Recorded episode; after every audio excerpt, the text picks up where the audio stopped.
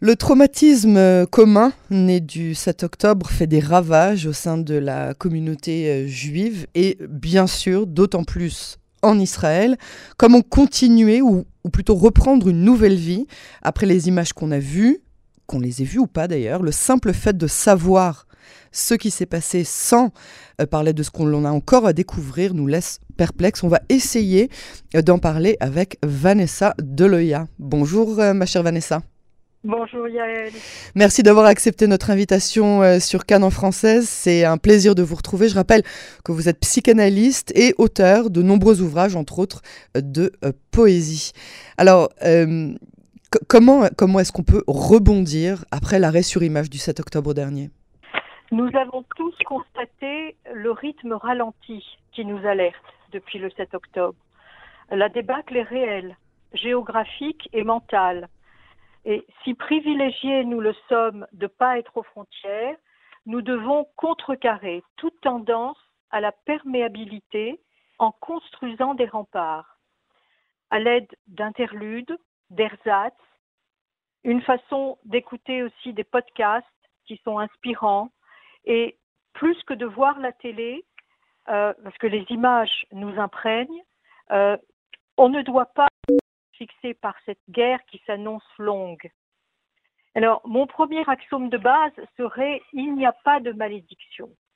Après tout séisme, tout dynamitage, toute catastrophe, tout traumatisme, on évolue à une autre place.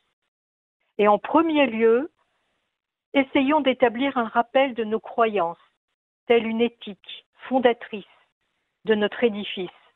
Nos croyances vont influencer nos comportements et nos capacités à tenir. Rappelons, le pouvoir de l'effet placebo et son efficacité qui repose sur une croyance, parfois une conviction. Dans notre jeunesse, facilement on évacuait l'intolérable. Avec la maturité, on détecte toute menace de dissolution. On est plus alerte, on est doté d'un instinct de conservation. Et avec la distance, on s'interroge sur l'expérience vécue, sur son effraction et sur ses ravages. Donner un sens à cette cruelle attaque participe à nous extraire de la sidération. De ce désastre, nous avons souffert par deux fois. Première douleur, elle figure dans le coup reçu par la violence de leur éruption. Et la deuxième douleur est véhiculée par la représentation de cette effraction. À ce jour, on s'interroge encore sur le pourquoi de cette démesurée rage. Qu'est-ce qu'on peut envisager comme suite après la rage, justement? Ben, Je crois qu'il en résulte une immense angoisse euh, que l'on rumine, que l'on ressasse qui est inscrite dans notre mémoire et dans l'inconscient collectif. L'angoisse est toujours associée à l'abandon. Mais là, ce n'est pas l'abandon des parents ni du partenaire, c'est l'abandon du gouvernement absent qui a été lent à réagir. Et on peut vraiment parler d'une faillite sécuritaire qui a été ressentie par tous. Seule une niche de sécurité est à rebâtir en urgence pour nous aider à rebondir un besoin extrême de bienveillance qui va nous diriger vers un parent, un ami, un thérapeute ou un rabbin, un lien d'attachement et d'affection qui nous rassure pour contourner toute forme de solitude et de désarroi. Est-ce qu'on on, peut déterminer euh, euh, un recours à la résilience pour, euh, pour contourner cette solitude ou ce désarroi? Je crois que la résilience vient à pic à ce moment-là, mais la résilience et son processus sera plus lent si les facteurs de vulnérabilité pointent leur nez, à savoir si on est issu d'une famille instable, si on a des difficultés à s'exprimer, si on a une santé mentale fragile, si on a un métier ingrat, si on est atteint, si on fait partie de la solitude des célibataires qui sont isolés, si on a subi une rupture récente ou des insultes verbales par un conjoint abusif, toutes ces variables préalablement existantes au trauma de cette attaque, qui sont contiguës à l'absence de liens sociaux, ralentiront le, rétablissement du sujet. Quels enjeux alors euh, vous, vous, vous considérez qu'il est possible d'opter? Alors je crois qu'en premier lieu, il faut donner du sens. Ensuite, il faut absorber le choc. Et ensuite, il faut survivre à l'abominable. Hum. Se dessaisir du désespoir et rebondir par le biais d'une dynamique collaboratrice. On doit partager par le récit ce qui a été vécu pour éviter le repli sur soi, refuser de s'identifier comme victime passive, élaborer une faculté à positiver en persévérant dans son désir de se remettre en selle, continuer à se développer comme une plante qui a besoin d'un tuteur afin de ne pas fléchir et tenir debout. Il importe de s'entourer de liens d'empathie. Et par contagion, les liens d'empathie nous aideront à nous décentrer de nous-mêmes, à échanger, à nous ouvrir à des options revitalisantes. Comme quoi, par exemple? Par exemple, s'engager dans une association culturelle ou humanitaire, ou dans un atelier d'écriture, de dessin ou de théâtre, dans un groupe de musiciens, dans un club de marche ou de sport, dans un club de cuisine, ou même dans un cours de céramique. Vous savez que si on pratique le kintsugi, vous avez entendu parler non. du kintsugi? Non. C'est quoi comme discipline? Le kintsugi, c'est un art traditionnel japonais qui consiste à réparer un objet cassé en soulignant les cicatrices avec de l'or. Au lieu de le jeter, au lieu de le jeter, vous le gardez et vous le réparez. C'est le tikkun olam. Et, et en fait, c'est l'histoire du vase brisé. Hmm. Et, c'est la parfaite métaphore de la résilience et du développement personnel. Ça, vous n'aviez jamais entendu Non, non. quels sont les ravages euh, notoires que vous avez euh, notés? Ah, Écoutez, là, je crois que le viol et sa mise à mort identitaire, on peut dire haut et fort qu'il induit nombre de sentiments négatifs, comme la honte et la figure, qui est une opprobre jetée, ressentie, et c'est une opprobre en fait qui est subie sans faute. C'est ça l'histoire. Et c'est un chaos existentiel qui est vécu, qui est chargé de lourdes connotations morales. Et on sait aujourd'hui que les victimes ne sont pas simplement des femmes, mais aussi des hommes. Donc la victime est accusée de ne pas s'être défendue hmm. lors du viol. La femme ou l'homme est dépossédé, se sent dissocié du violeur qui lui dénie tous ses droits. Et sous la dent du criminel sexuel, il ou elle devient un aliment convoité, puis un objet de destruction. Alors, donc, on assiste à une désacralisation, à une profanation qui est ensauvagée.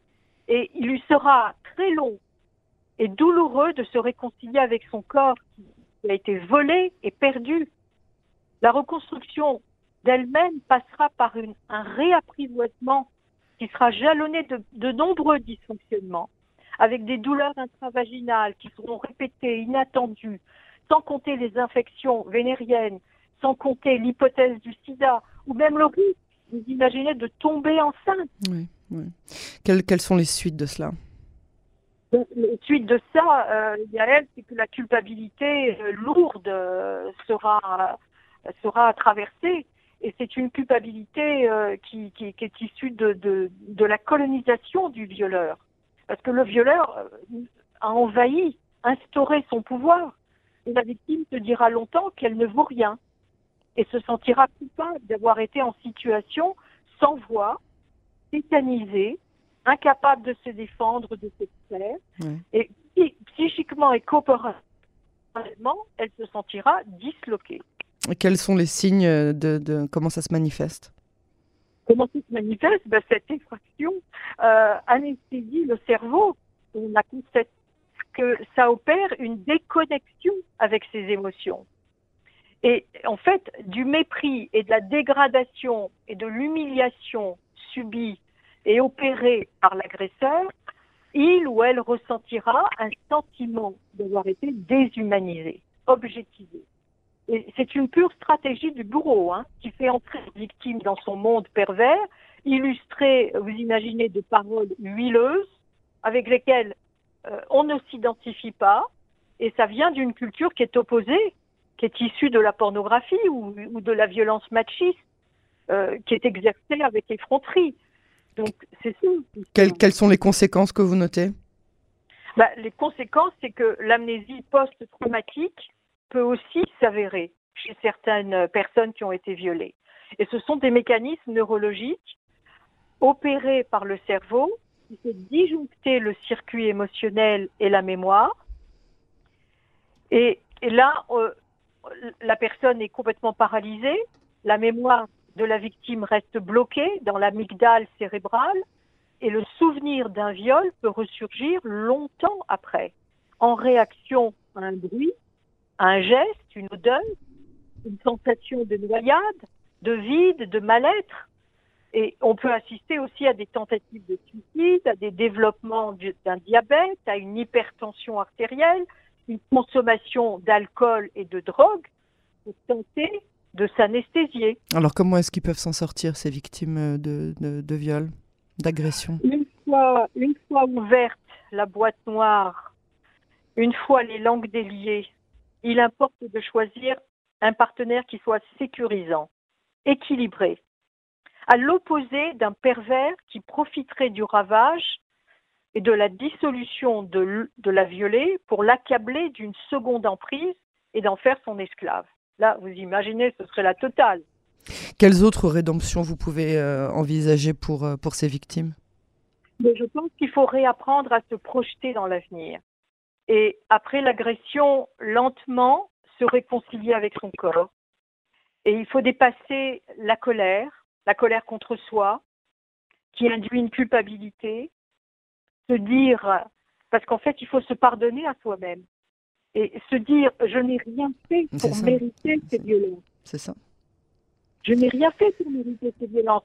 Parce que, euh, et, en fait, c'est là où on a peut-être besoin d'un suivi psychologique. Ah bah oui. Pour restaurer l'estime de soi. Bon, alors moi je propose des petites petites pépites hein, qui, qui, qui, peuvent faire appel aux cinq sens. Parce que dans, dans des cas pareils, il faut, il faut faire appel au toucher. Par exemple, s'entourer de vêtements voluptueux, avec une texture douillette, s'enduire de crème qui soit une crème odorante. Alors pour le goût, euh, il faut cuisiner des plats réconfortants, s'autoriser des pâtisseries, se gâter, reprendre le slogan de L'Oréal, je vaux bien ça. oui. Alors, pour ce qui est de l'odorat, de l'odorat, il faut porter un parfum favori, diffuser des huiles ou de l'encens, créer un climat intime et réconfortant. Et la vue, redécorer sa chambre avec des couleurs pastel, visiter des musées, peindre. Pour ce qui est de Louis, écouter ses favorites chansons et les musiques préférées et se promener aussi dans la nature. Et il y a deux autres jokers que j'ajouterai.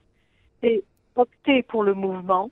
Et là, il faut des activités physiques, du sport, de combat pour se sentir sécurisé, ou bien du yoga, de la danse, et en dernier lieu, le joker, c'est de pratiquer la dérision. Hein, ça, c'est ça, j'imagine que c'est euh, encore plus. Euh, c'est une étape encore plus avancée que tout le reste. Tout, tout ce que vous avez énuméré jusqu'à maintenant peut encore, euh, peut encore être envisageable bientôt. Mais alors, la dérision, c'est vraiment un stade supplémentaire de pouvoir avoir de l'humour. C'est un travail de distance. C'est un travail de distance.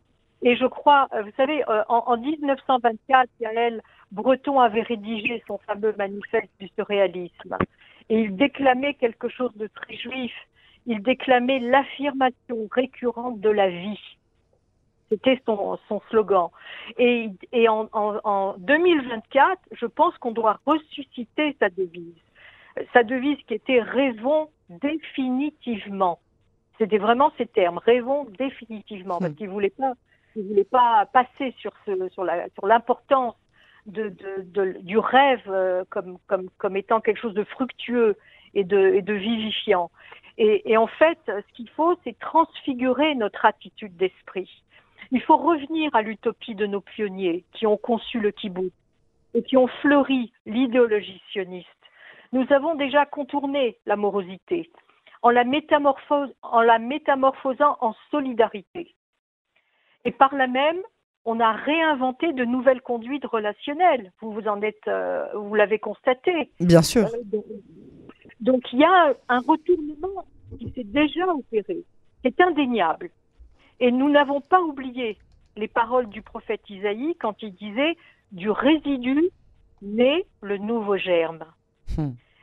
et avec nos ressources vitales, continuons à faire couler l'eau et la vie par extension et reprenons cette expression en, américaine qui consiste à dire the best is yet to, come. Le meilleur est à venir. Le meilleur est encore à venir, espérons-le. Exactement. Et il nous reste à nous relever du pire et croire à un avenir défendu par nos soldats, ceux-là même qui bravent et qui désamorcent tous les jours, sans répit, avec motivation, notre sécurité et notre légitimité à exister en terre d'Israël. Vanessa Deloya, merci beaucoup euh, pour euh, cet entretien, pour ces paroles empreintes euh, d'espoir. On ne peut que attendre que, que cela devienne une réalité imminente. Merci et à très bientôt sur Cannes en français. Merci.